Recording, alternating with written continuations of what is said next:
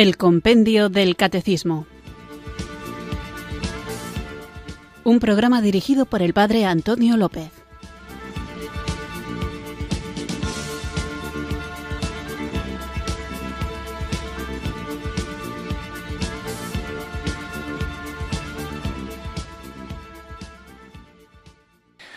Muy buenas tardes, queridos oyentes de Radio María. Recibido un cariñoso saludo desde Irurzun, en Navarra, quienes sintonizáis una tarde más esta radio que cambia vidas, esta emisora de la Virgen, Radio María, para sintonizar el programa El Compendio del Catecismo, nuestro espacio diario de formación católica, aquí en la emisora de la Virgen, donde vamos conociendo el contenido de nuestra fe, una fe que debemos vivir, que debemos compartir y que debemos defender cuando sea necesario. Y cuando hablamos del el contenido de nuestra fe, me refiero no solamente a saber qué es lo que creemos, sino también por qué lo creemos, cuál es el fundamento bíblico o de sagrada tradición en el que se basa el contenido de nuestra fe y cómo todo está bien fundado en aquello que el Espíritu Santo que Cristo ha dado a su Iglesia nos va revelando. Estoy dedicando el inicio de estos últimos programas que el compendio del catecismo nos ayuda a comprender mejor el sentido de la liturgia, pues estoy dedicando estos programas a algunas cuestiones prácticas referidas a las cosas que hacemos en misa. Hemos hablado de las vestiduras sagradas. En el último programa hablábamos de los instrumentos musicales de la Sagrada Liturgia, que es un tema muy interesante. Y hoy voy a responder a una pregunta muy concreta que ha enviado una oyente al correo electrónico compendio Voy a leeros el correo entero, es muy corto, y aunque hace dos preguntas, voy a limitarme únicamente a responder a una de ellas y en otro programa responderé a la siguiente. Dice el correo, buenas tardes Padre Antonio, quisiera a ver si me las puede explicar el significado de un par de actos que se hacen en la celebración de la Eucaristía. Y son por qué el sacerdote celebrante parte en dos la sagrada forma una vez consagrada. Y la siguiente, ¿qué significado tiene el hacer sonar unas campanillas en la elevación del pan y del vino? Agradeciéndole su paciencia y dedicación, reciba un cordial saludo. Pues muchísimas gracias por tu mensaje y voy a aprovechar esta pregunta tan práctica y tan concreta para que sirva de apertura de boca antes de iniciar propiamente con la siguiente pregunta del compendio del catecismo. La oyente que manda este correo formula muy bien la pregunta porque el sacerdote celebrante parte en dos la sagrada forma una vez consagrada. Y quiero subrayar esto de una vez consagrada porque se ha dado la situación en más de una ocasión en que el sacerdote cuando está celebrando la misa dice las palabras de la consagración y hace el gesto de partir el pan en el momento de la consagración. Es decir, toma el pan, lo partió y lo dio a sus discípulos. Entonces el sacerdote coge el pan, lo parte y hace un gesto así de mostrárselo a los fieles. Y esto, queridos amigos, es incorrecto. Os aconsejo que si queréis saber cuáles son las cosas que hay que hacer durante la celebración litúrgica y cuáles son las que hay que evitar, nos remitamos habitualmente a un documento que se llama Redemptionis Sacramentum, donde se hace una advertencia de los abusos litúrgicos que muchas veces suceden. Y en el número 55 de Redemptionis Sacramentum dice, en algunos lugares se ha difundido el abuso de que el sacerdote parte la hostia en el momento de la consagración durante la celebración de la Santa Misa. Este abuso se realiza contra la tradición de la Iglesia, sea reprobado y corregido con urgencia. Por lo tanto, nunca se debe partir la hostia, el pan consagrado, durante la consagración. ¿Por qué no se debe hacer esto? Dice el ordenamiento general del misal romano el sacerdote parte el pan eucarístico con la ayuda, si es el caso, del diácono o de un concelebrante. El gesto de la fracción del pan realizado por Cristo en la última cena, que en el tiempo apostólico designó a toda la acción eucarística, significa que los fieles, siendo muchos en la comunión de un solo pan de vida, que es Cristo muerto y resucitado por la salvación del mundo, forman un solo cuerpo. La fracción comienza después de haberse dado la paz y se lleva a cabo con la debida reverencia, pero no se debe prolongar innecesariamente ni se le considere de excesiva importancia. Este rito está reservado al sacerdote y al diácono. El sacerdote parte el pan e introduce un pequeño trocito de la hostia en el cáliz y hace esta oración secreta el cuerpo y la sangre de nuestro Señor Jesucristo unidos en este cáliz sean para nosotros alimento de vida eterna. Por lo tanto, significamos la unidad del cuerpo y de la sangre del Señor en la obra de la redención.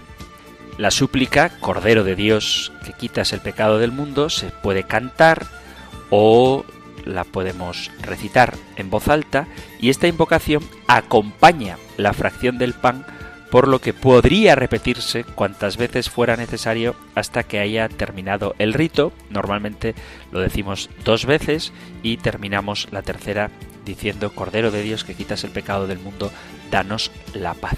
A este propósito, habría que señalar también, ya que estamos hablando de este momento, de la fracción del pan y que sigue inmediatamente al rito de la paz, que el momento de la paz no se debe cantar. En muchas parroquias, en muchas parroquias se canta el rito de la paz, pero no debe cantarse. Lo que sí se canta es el Cordero de Dios. Y este es el momento en que se parte el pan, no en el momento de la consagración, sino después de la paz. Partir la hostia durante el relato de la institución de la Eucaristía es un abuso porque el relato es principalmente una proclamación de por qué celebramos la Eucaristía.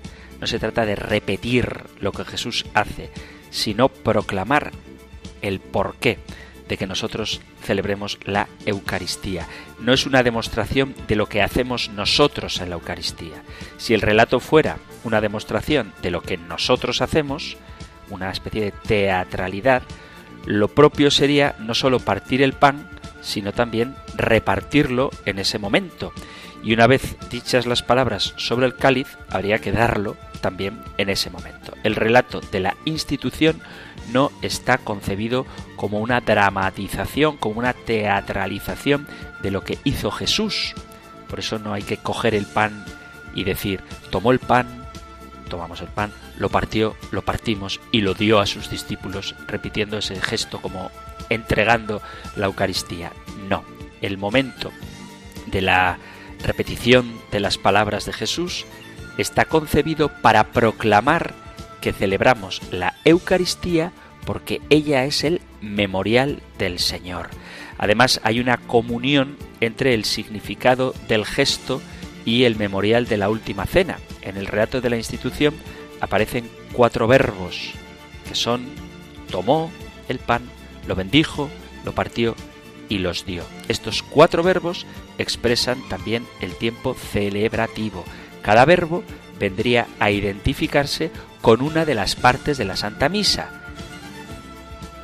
El ofertorio, la consagración, la fracción y la comunión.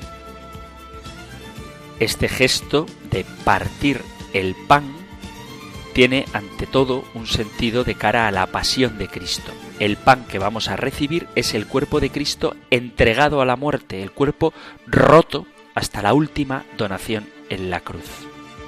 Se rompe y se divide el Cordero de Dios, el Hijo del Padre. Es partido, pero no se disminuye. Es comido siempre, pero no se consume, sino que a los que participan en él los santifica. Y además, por la fracción del pan de uno solo, se manifiesta la unidad de los fieles. El gesto de la fracción del pan que era el que servía en los tiempos apostólicos para denominar a la Eucaristía, manifestará mejor la fuerza y la importancia del signo de unidad de todos en un solo pan y de la caridad por el hecho de que de un solo pan se distribuye entre los hermanos. Esto dice la instrucción general del misal romano en el número 283. Esta es la explicación, espero que satisfactoria a la pregunta que nos hacía la oyente y vamos ahora ya a comenzar el programa invocando juntos el don del Espíritu Santo.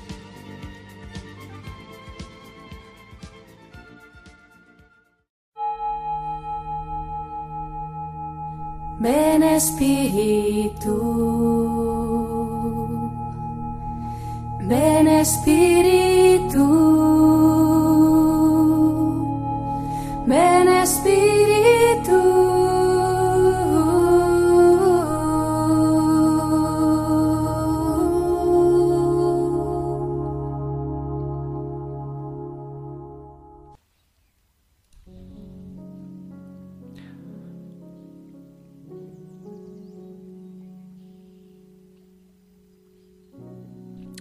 Oh Espíritu Santo, llena de nuevo mi alma con la abundancia de tus dones y frutos.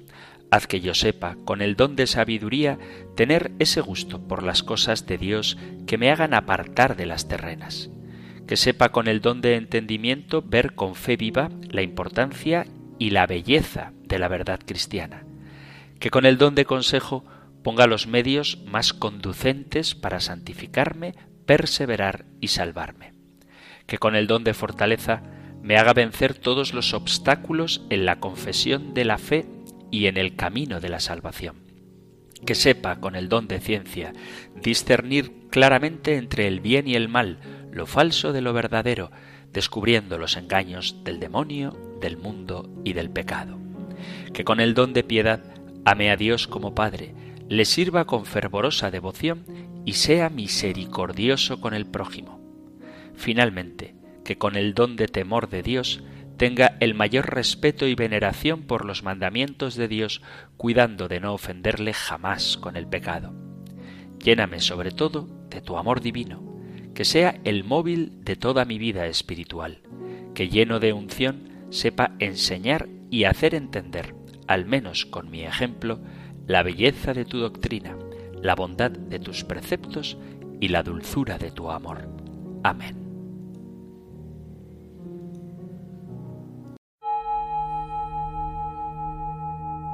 Ven Espíritu, ven Espíritu, ven Espíritu.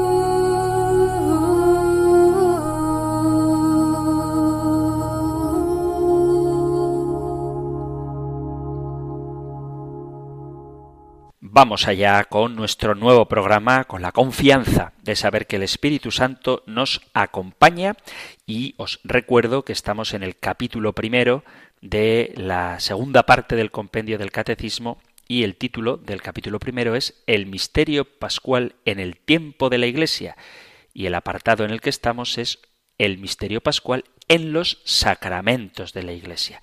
Hemos visto qué son los sacramentos, qué relación hay entre Cristo y los sacramentos y qué vínculo existe entre los sacramentos y la Iglesia.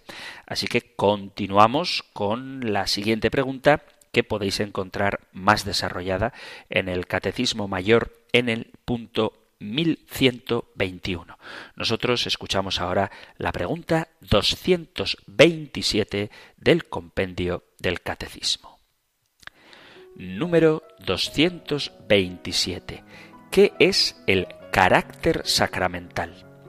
El carácter sacramental es un sello espiritual conferido por los sacramentos del bautismo, de la confirmación y del orden. Constituye promesa y garantía de la protección divina. En virtud de este sello, el cristiano queda configurado a Cristo, participa de diversos modos en su sacerdocio y forma parte de la Iglesia según estados y funciones diversas. Queda, por tanto, consagrado al culto divino y al servicio de la Iglesia, Puesto que el carácter es indeleble, los sacramentos que lo imprimen sólo pueden recibirse una vez en la vida. El compendio del catecismo plantea que es el carácter sacramental, no confundir con el carácter en el sentido amplio de la palabra que se suele utilizar mucho, sobre todo en psicología.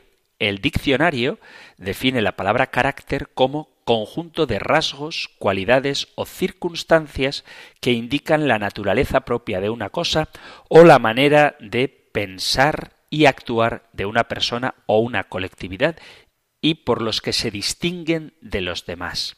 Y también se define carácter en el diccionario como naturaleza propia de cada cosa que la distingue de las demás. En psicología tendría una definición distinta, sería la manera en la que esta persona reacciona habitualmente frente a una situación, la forma de expresar esta manera de reaccionar, señalando que se posee tal o cual perfil, característica o inclinación. Esto es lo que dice el diccionario y esto es lo que dice la psicología de lo que es el carácter. Pero cuando hablamos de carácter sacramental nos estamos refiriendo a un signo espiritual e indeleble, es decir, que no se puede borrar, por lo que estos sacramentos no se pueden repetir. Los sacramentos que no se pueden repetir son el bautismo, la confirmación y el orden sacerdotal porque imprimen en el alma un sello que es imborrable. Dan unas señales indelebles que los distinguen de los demás sacramentos. Y esto es muy importante porque hubo un tiempo, en época de San Agustín, en el que apareció una herejía que se llamaba el donatismo que decía que el bautismo suministrado, administrado por un hereje, no era válido.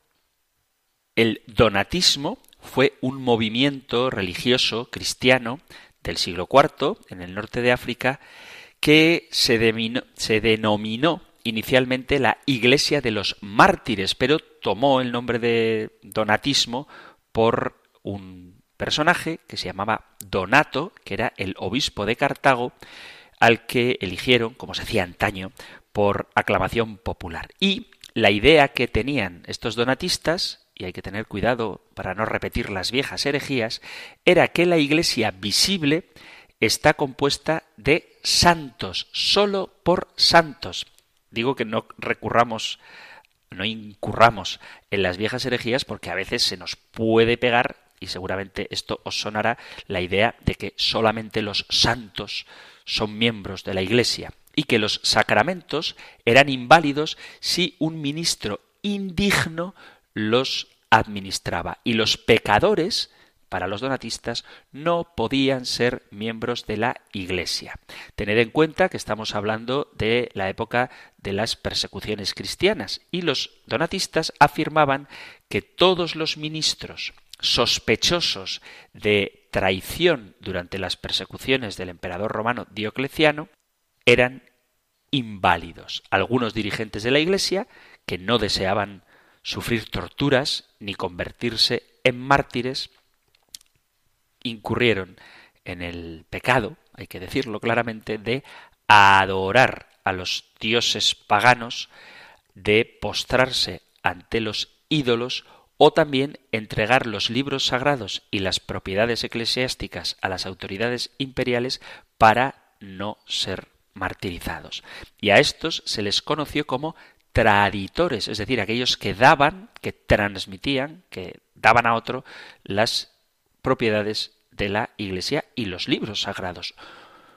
Es verdad que tenemos un elenco maravilloso de mártires en las primeras persecuciones cristianas, pero también hay que reconocer que muchos cristianos abjuraron de su fe y se les reconoció como los lapsi, los que han caído, digamos los que han tenido lapsus, los caídos.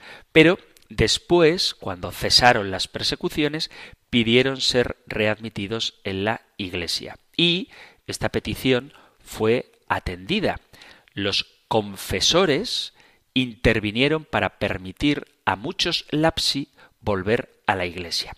Voy a matizar un poco quiénes son los confesores. Los confesores no son los sacerdotes que administran el sacramento de la penitencia, sino que en el tiempo de la persecución había varios tipos de personas. Primero, aquellos que estuvieron dispuestos a morir por su fe y de hecho murieron por la fe, es decir, los mártires.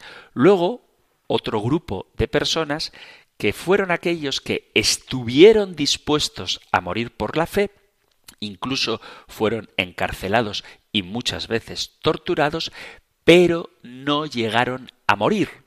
Estaban dispuestos a hacerlo, mostraron esa disposición al perder sus bienes, su libertad y muchas veces, repito, al ser torturados, pero no llegaron a morir no llegaron a ser martirizados. Y estos que sufrieron las consecuencias de la persecución sin llegar a ser mártires son lo que en la Iglesia denominamos confesores, porque han confesado su fe. Y luego está el tercer grupo, que son aquellos que apostataron de la fe, que por miedo a la persecución, a la pérdida de sus bienes materiales, a la pérdida de su vida o a la tortura, por miedo a todo esto, renunciaron a la fe. Y estos son los que llamamos lapsi.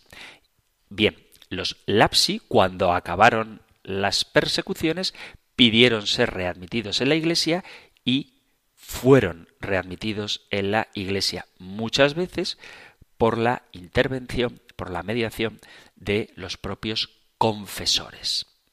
Estos son los lapsi, aquellos que han tropezado, aquellos primeros cristianos que abjuraron de su fe ante la presión de las autoridades romanas, de manera especial en la durísima e intensa persecución del reinado de Decio. Y había cinco grupos de lapsi. Por un lado, estaban los llamados sacrificati, que eran aquellos que hicieron sacrificios a los dioses paganos, a los dioses romanos o a la imagen del emperador.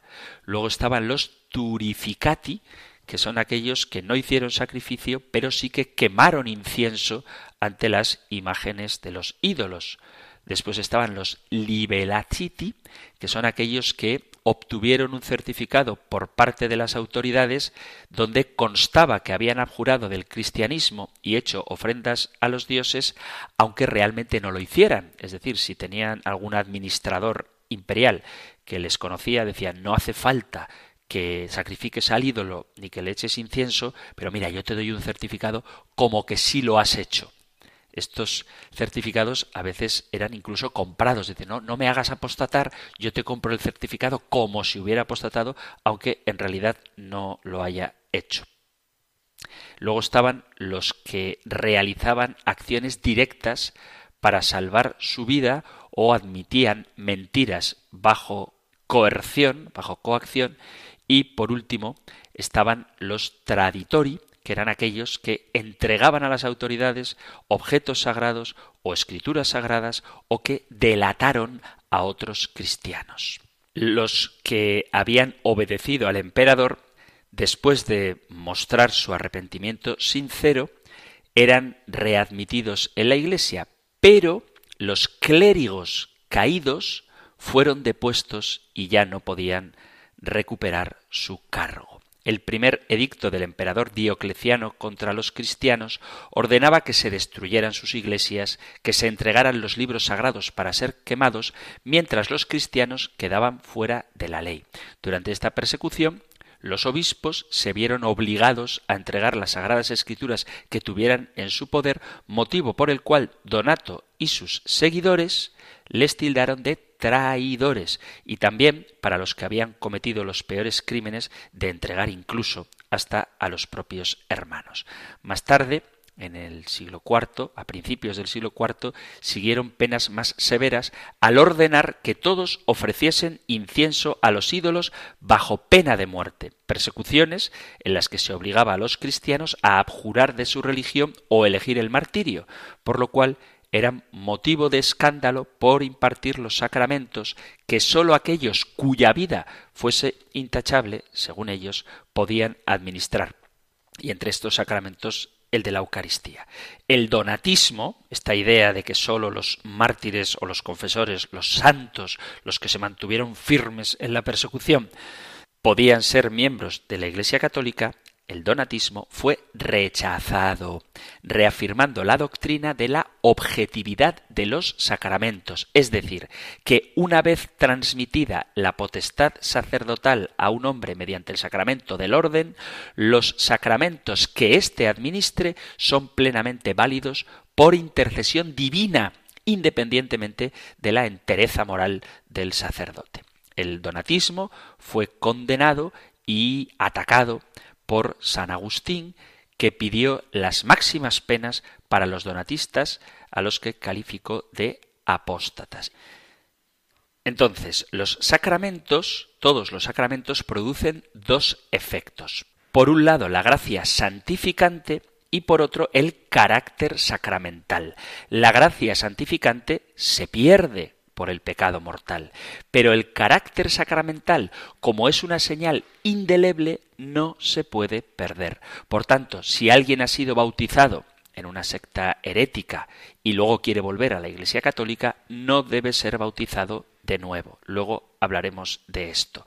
Las sectas protestantes niegan la existencia del carácter sacramental porque según ellos no puede probarse ni por la Sagrada Escritura ni por la tradición. Luego hablaremos de esto, pero San Agustín dice que el carácter sacramental es doctrina que pertenece a la fe de la Iglesia. Y dice él, creo que esta costumbre viene de la tradición apostólica, así como otras muchas cosas que no se encuentran en las sagradas letras ni en los concilios posteriores, y sin embargo, porque son observadas por la Iglesia universal, las creemos derivadas de ella y por ello las recomendamos. En el siglo III surgió una controversia a propósito de la repetición del bautismo.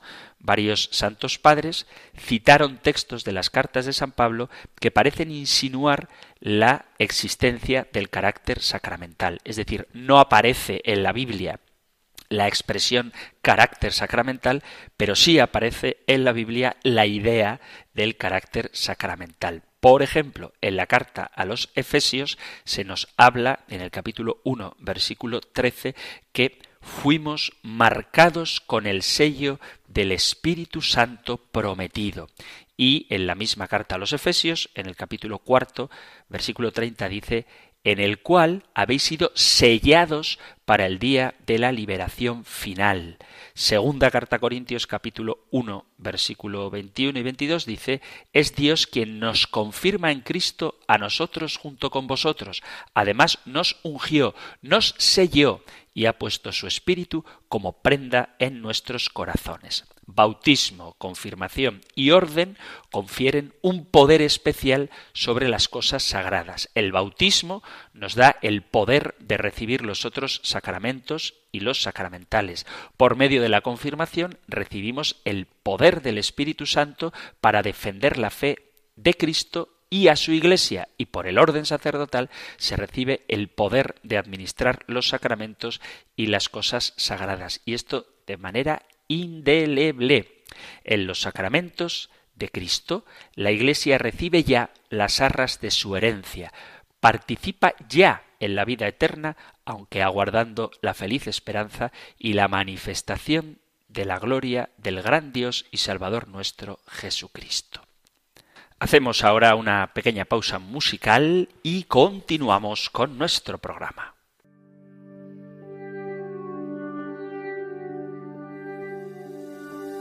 Espíritu, manda tu luz desde el cielo, prende una llama en mi pecho. Espíritu, Espíritu, tus dones espléndido, fuente de todo consuelo. Espíritu, Espíritu, Espíritu, y renueva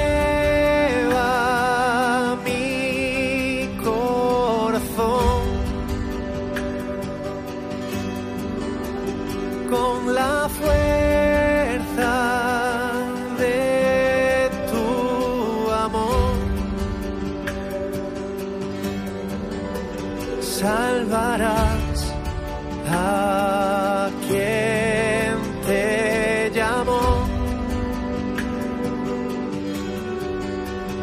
Vivirás conmigo, mi Dios. Espíritu, toca el fondo de mi alma. La paz y la calma. Espíritu, Espíritu, haz que sintamos tu gracia.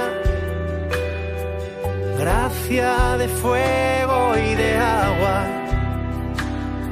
Espíritu, Espíritu, Espíritu y renueva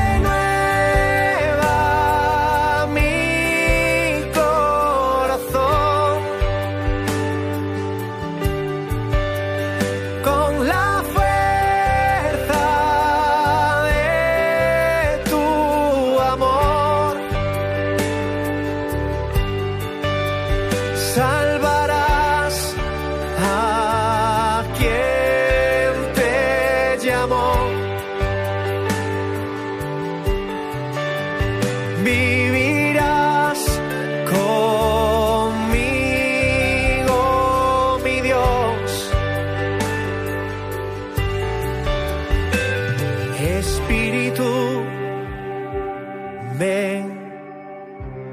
Espíritu, ven.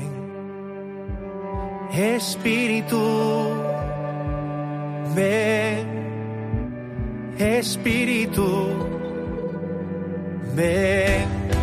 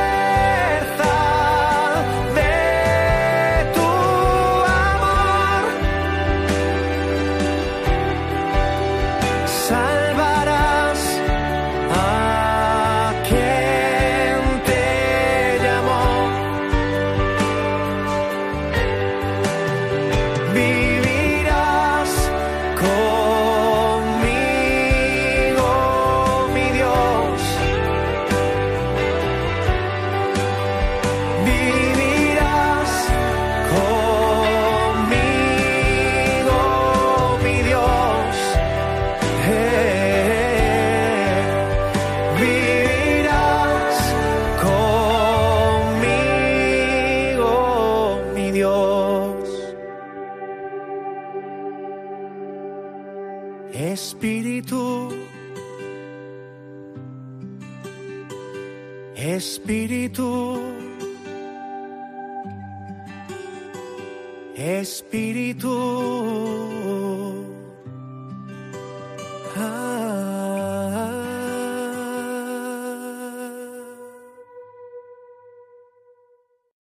Estás en Radio María escuchando el Compendio del Catecismo, nuestro espacio diario de formación católica, aquí en la emisora de la Virgen, en Radio María, de lunes a viernes, de 4 a 5 de la tarde.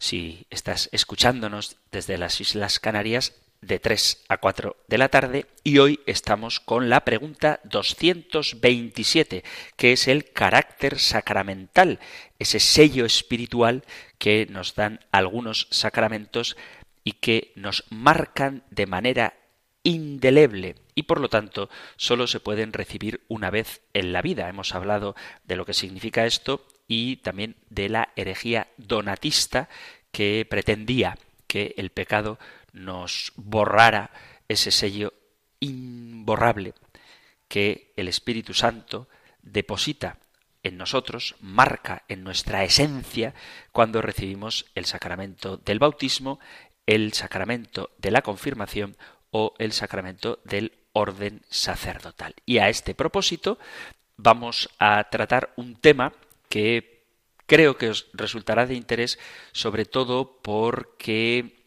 hay quien piensa que debe ser rebautizado. Muchas personas se preguntan si esto es posible, si fuiste bautizado sin entender lo que estabas haciendo, o tal vez te bautizaste sin tener una auténtica fe, o te bautizaste, luego viviste una vida alejada de Dios, imbuida de pecado, sin estar en comunión con la Iglesia, o tal vez te bautizaste en una iglesia que no es la iglesia auténtica, la iglesia de Jesucristo. ¿Alguna de estas razones son suficientes para repetir el bautismo o para rebautizarnos?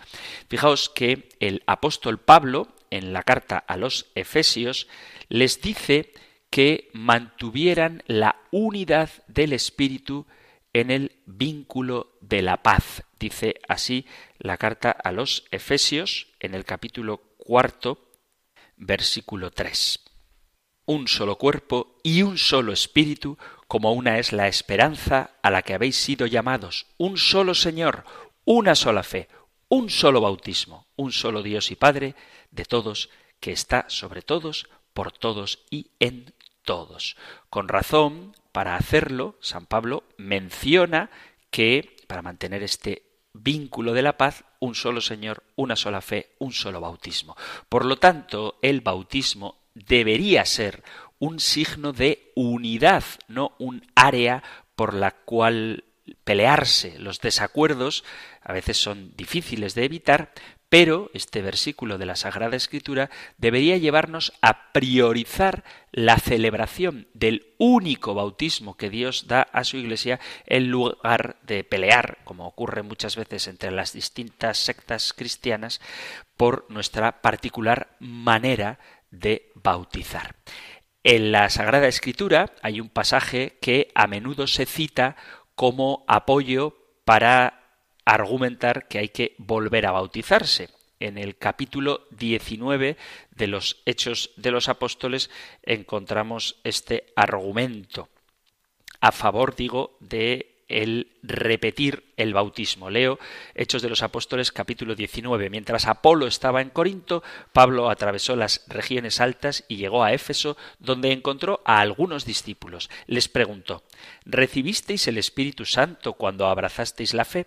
Ellos contestaron, pero si nosotros no hemos oído decir siquiera que existe el Espíritu Santo. Él replicó, Pues ¿qué bautismo habéis recibido?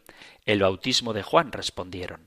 Pablo añadió, Juan bautizó con un bautismo de conversión, diciendo al pueblo que creyesen en el que había de venir después de él, o sea, en Jesús. Cuando oyeron esto, fueron bautizados en el nombre del Señor Jesús y habiéndoles Pablo impuesto las manos, vino sobre ellos el Espíritu Santo, y se pusieron a hablar en lenguas y a profetizar. Esto dice el libro de los Hechos de los Apóstoles en el capítulo 19. Pablo vemos que vuelve a bautizar a un grupo de creyentes de Éfeso. Sin embargo, solo recibieron el bautismo de Juan, no el bautismo cristiano en nombre del Padre, del Hijo y del Espíritu Santo. Entonces, este argumento de sacar esta cita para decir que hay que rebautizarse no es relevante, puesto que el bautismo de Juan no era el bautismo cristiano. Es imposible ser rebautizado. Un bautismo es suficiente dos no son necesarios. Es imposible ser rebautizado porque solo hay un bautismo. Puedes mojarte con frecuencia, puedes presignarte, puedes echarte agua por la cabeza, pero bautismo solamente una vez. Lamentablemente, esto no acaba con la discusión, porque la siguiente pregunta es ¿y cuál es el bautismo verdadero? ¿Cuál es el bautismo válido? El bautismo, dicen algunos, es la inmersión total en el agua de alguien que ha nacido de nuevo y comprende el significado del bautismo. Es decir, que si te han bautizado derramando agua sobre ti o eras un niño y todavía no eras consciente de lo que estabas recibiendo, ese bautismo no se considera válido. Algunos niegan la validez del bautismo porque has sido bautizado como un bebé, porque no tenías comprensión adecuada de la fe, porque quizá tu iglesia tenía una comprensión defectuosa del Evangelio o porque, y esto es lo menos fundado de todo, te has bautizado sin sumergirte totalmente en el agua. Es decir, que a lo mejor te has bautizado y todavía no tenías conciencia de que la fe te salva y por lo tanto ese bautismo sería inválido. Hay varios problemas con esta visión tan práctica del bautismo. El primer problema es que esto socava severamente lo que dice San Pablo de un solo bautismo en la Iglesia. Todo el mundo cree en un solo bautismo, pero en la práctica hay muchos bautismos diferentes dependiendo del grupo, secta cristiana o comunidad que tenga sobre qué bautismo aceptar. El segundo problema es que el bautismo, en este caso, se convertiría en algo muy subjetivo. Algunas personas han orado cientos de veces para recibir a Cristo en sus corazones y nunca están del todo seguros de si realmente esto sucedió. Del mismo modo, algunas personas que van cambiando de religión, de religión cristiana, van siendo bautizadas cuatro y cinco veces porque dudaron de si en la iglesia en la que estaban antes se tenía la fe verdadera. Y el tercer problema es que el que bautiza nunca puede estar seguro de si realmente realizó un bautismo. Si la persona que bautizó más tarde concluye que aún no tenía la fe completa, la fe verdadera, la fe salvadora, en el momento de su bautismo, después de todo, ese bautismo era falso. Tenemos que tener en cuenta que el bautismo es la obra de Dios. La única forma de escapar siempre para examinar nuestros propios corazones y nuestra fe para determinar si realmente hemos sido bautizados es darnos cuenta de que el bautismo no es, ante todo, nuestro testimonio, como se afirma a menudo, sino la obra de Dios. Esto aparece claramente en el capítulo 10 de los Hechos de los Apóstoles, donde se nos habla del encuentro que tiene Pedro con Cornelio. Leo capítulo 10 de los Hechos de los Apóstoles. Había en Cesarea un hombre llamado Cornelio, centurión de la cohorte itálica, piadoso y temeroso de Dios como toda su familia, daba muchas limosnas al pueblo y continuamente oraba a Dios. Vio claramente en visión, hacia la hora nona del día, que el ángel de Dios entraba en su casa y le decía Cornelio. Él le miró fijamente y lleno de espanto dijo ¿Qué pasa, Señor? Le respondió Tus oraciones y tus limosnas han subido como memorial ante la presencia de Dios. Ahora envía hombres a Joppe y haz venir a un tal Simón, a quien llaman Pedro. Este se hospeda en casa de un tal Simón, curtidor, que tiene la casa junto al mar. Apenas se fue el ángel que le había hablado, llamó a dos criados y a un soldado piadoso de entre sus asistentes, le contó todo y los envió a Joppe. Al día siguiente, mientras ellos iban de camino y se acercaban a la ciudad, subió Pedro al terrado sobre la hora sexta para hacer oración. Sintió hambre y quiso comer. Mientras se lo preparaban, le sobrevino un éxtasis, y vio los cielos abiertos, y que bajaba hacia la tierra una cosa así como un gran lienzo atado por las cuatro puntas. Dentro de él había toda suerte de cuadrúpedos, reptiles de la tierra y aves del cielo. Y una voz le dijo Levántate, Pedro, sacrifica y come. Pedro le contestó De ninguna manera, Señor, jamás he comido nada profano e impuro. La voz le dijo por segunda vez Lo que Dios ha purificado, no lo llames tú profano. Esto se repitió tres veces e inmediatamente la cosa aquella fue elevada hacia el cielo. Estaba Pedro perplejo, pensando qué podría significar la visión que había visto, cuando los hombres enviados por Cornelio, después de preguntar por la casa de Simón, se presentaron en la puerta. Llamaron y preguntaron si se hospedaba allí Simón llamado Pedro. Estando Pedro pensando en la visión, le dijo el Espíritu, ahí tienes a unos hombres que te buscan. Baja, pues, al momento y vete con ellos sin vacilar, pues yo los he enviado. Pedro bajó donde ellos y les dijo, Soy yo el que buscáis. ¿Por qué motivo habéis venido? Ellos respondieron El centurión Cornelio, hombre justo y temeroso de Dios, reconocido como tal por el testimonio de toda la nación judía, ha recibido de un ángel santo el aviso de hacerte venir a su casa y de escuchar lo que tú digas. Entonces les invitó a entrar y les dio hospedaje. Al día siguiente se levantó y fue con ellos. Le acompañaron algunos hermanos de Jope. Al siguiente día entró en Cesarea. Cornelio los estaba esperando. Había reunido a sus parientes y a los amigos íntimos. Cuando Pedro entraba, salió Cornelio a su encuentro y cayó a sus pies. Pedro lo levantó diciéndole Levántate, que también yo soy un hombre. Y conversando con él, entró y encontró a muchos, y les dijo Vosotros sabéis que no le está permitido a un judío juntarse con un extranjero ni entrar en su casa, pero a mí me ha mostrado Dios que no hay que llamar profano o impuro a ningún hombre. Por eso, al ser llamado, he venido sin dudar. Os pregunto, pues, ¿por qué motivo me habéis enviado llamar? Cornelio contestó Hace cuatro días, a esta misma hora, estaba yo haciendo la oración de nona en mi casa, y de pronto se presentó delante de mí un varón con vestidos resplandecientes y me dijo Cornelio, tu oración ha sido oída y se han recordado tus limosnas ante Dios. Envía pues a Jope y a llamar a Simón llamado Pedro, que se hospeda en casa de Simón el curtidor junto al mar. Al instante mandé enviados donde ti, y tú has hecho bien en venir. Ahora pues, todos nosotros, en la presencia de Dios, estamos dispuestos para escuchar todo lo que te ha sido ordenado por el Señor. Entonces Pedro tomó la palabra y dijo Verdaderamente comprendo que Dios no hace acepción de personas, sino que en cualquier nación el que le teme y practica la justicia le es grato. Él ha enviado su palabra a los hijos de Israel, anunciándoles la buena nueva de la paz por medio de Jesucristo, que es el Señor de todos. Vosotros sabéis lo sucedido en Judea, comenzando por Galilea, después que Juan predicó el bautismo, cómo Dios a Jesús de Nazaret le ungió con el poder del Espíritu Santo y con poder, y cómo él pasó haciendo el bien y curando a todos los oprimidos por el diablo, porque Dios estaba con él. Y nosotros somos testigos de todo lo que hizo en la región de los judíos y en Jerusalén, a quien llegaron a matar colgándole de un madero. A este Dios le resucitó al tercer día y le concedió la gracia de aparecerse no a todo el pueblo, sino a los testigos que Dios había escogido de antemano, a nosotros que comimos y bebimos con él después que resucitó de entre los muertos.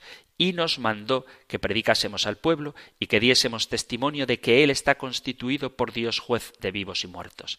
De este todos los profetas dan testimonio, de que todo el que cree en Él alcanzará por su nombre el perdón de los pecados. Estaba Pedro diciendo estas cosas cuando el Espíritu Santo cayó sobre todos los que escuchaban la palabra, y los fieles circuncisos que habían venido con Pedro quedaron atónitos al ver que el don del Espíritu Santo había sido derramado también sobre los gentiles, pues les oían hablar en lenguas y glorificar a Dios. Entonces Pedro dijo ¿Acaso puede alguno negar el agua del bautismo a estos que han recibido el Espíritu Santo como nosotros? y mandó que fueran bautizados en el nombre de Jesucristo. Entonces le pidieron que se quedase con él algunos días. Se bautizaron en el nombre de Jesucristo. Y de este texto que he leído debemos notar dos puntos importantes. Primero, Pedro ordena bautizar. Entonces, el bautismo es una función de la Iglesia.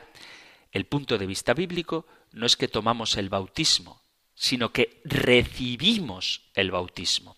Segundo, en el nombre de Jesucristo significa bajo la autoridad de Jesucristo. En el libro de los Hechos de los Apóstoles, en el capítulo 4, versículos del 7 al 10, dice, poniendo a Pedro y a Juan en medio de ellos, les interrogaban, ¿con qué poder o en nombre de quién habéis hecho esto? Entonces Pedro, lleno de Espíritu Santo, dijo, gobernantes y ancianos del pueblo, si se nos está interrogando hoy por causa del beneficio hecho a un enfermo, ¿de qué manera éste ha sido sanado? Sabed todos vosotros y todo el pueblo de Israel que ha sido por el nombre de Jesucristo el Nazareno, a quien vosotros crucificasteis y a quien Dios resucitó de entre los muertos. Por su nombre y no por ningún otro se presenta este aquí sano delante de vosotros. Es decir, no se trata de bautizar en el nombre de Jesús, sino bautizar bajo la autoridad de Jesús. El bautismo es el cumplimiento de la promesa que Jesús hace de todos los beneficios del Evangelio para el bautizado. Por lo tanto, un individuo no necesita preguntarse si tuvo fe real, si tenía conciencia de la fe cuando fue bautizado. Mientras esté mirando de su propio corazón, siempre habrá motivos para dudar. ¿Realmente un adulto que se bautiza cree que comprende totalmente el misterio que recibe en este sacramento? No, debemos mirar a Cristo y a sus promesas y alegrarnos de haberlas recibido en el bautismo, cuando nos incorporamos de manera gratuita al cuerpo de Cristo, es decir, a la Iglesia. Por eso el bautismo es un don, es un regalo, es un sello indeleble que nadie puede abolir y que por lo tanto no se necesita repetir. Es verdad que en la Biblia el bautismo está relacionado estrechamente con la salvación. Sin embargo, ser bautizado no es sinónimo automáticamente de ser salvado. Dice San Pablo en la carta, primera carta a los Corintios, en el capítulo 10, dice lo siguiente. Leo desde el versículo 2. Dice, y todos fueron bautizados en Moisés por la nube y el mar, y todos comieron el mismo alimento espiritual, y todos bebieron la misma bebida espiritual, pues bebían de la roca espiritual que les seguía, y la roca era Cristo. Pero la mayoría de ellos no fueron del agrado de Dios, pues sus cuerpos quedaron tendidos en el desierto. Es decir, que ser bautizado no es automáticamente sinónimo de ser salvado. Por lo tanto, no hay que dudar de la eficacia que tiene el bautismo por sí mismo, por más que luego tú tengas que responder a esa gracia gratuitamente recibida. No hay que rebautizarse. Puede, ciertamente, que un niño o un adulto se bautice sin tener plena conciencia de lo que eso significa. O puede que un niño se bautice sin que la fe de sus padres esté en perfecta armonía con lo que la Iglesia nos pide. Pero que un bautismo no sea el perfecto no significa que el bautismo sea inválido. El bautismo puede ser temprano desde el punto de vista de algunos o puede ser sin una fe suficiente, por lo menos de parte de los padres. Esto pasa. Pero eso no es lo mismo que decir que el bautismo no sirve. El bautismo puede tener poca agua o mucha agua. Puede ser que te echen un chorrito que corra sobre la cabeza o pueden sumergirte en una piscina. Pero eso no anula la gracia de lo que el bautismo significa. El bautismo no es lo que tú haces. El bautismo es lo que la Iglesia hace en el nombre de Dios. Es una promesa y una garantía por parte de Dios de que formas parte de su familia y hay que recibirlo como regalo, regalo inmerecido que solo necesitas una vez, a no ser que sea un bautismo claramente no bíblico, un bautismo que no tenga nada que ver con lo que la Iglesia hace, entonces eso ni es bautizo, no es que no sea válido, es que eso no es un bautismo.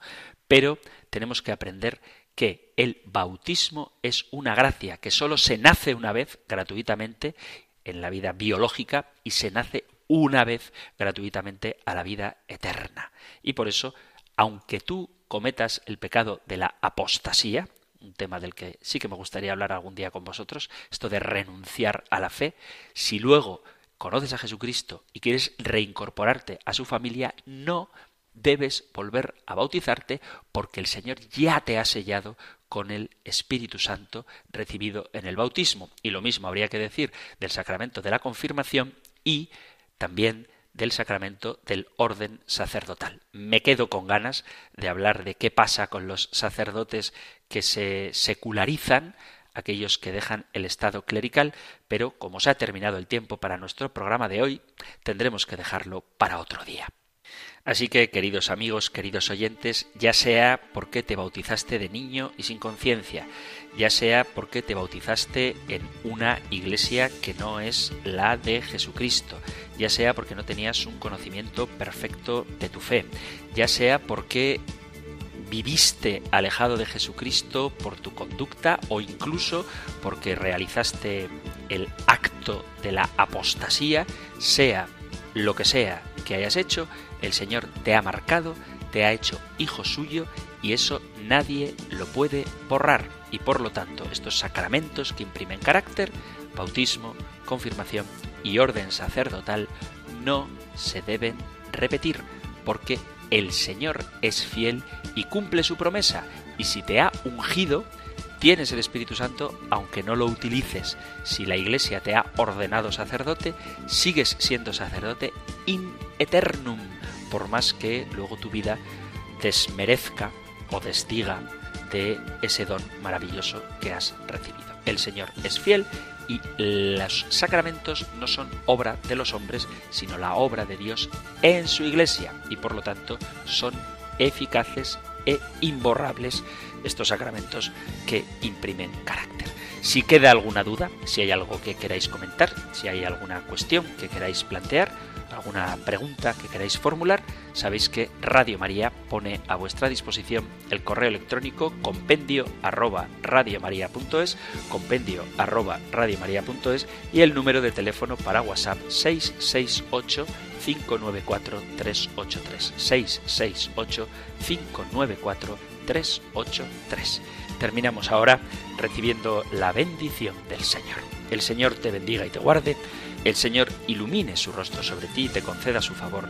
El Señor te muestre su rostro y te conceda la paz. Muchísimas gracias por estar ahí, gracias por escuchar el compendio del catecismo y si queréis volveremos a encontrarnos en un próximo programa. Un fuerte abrazo.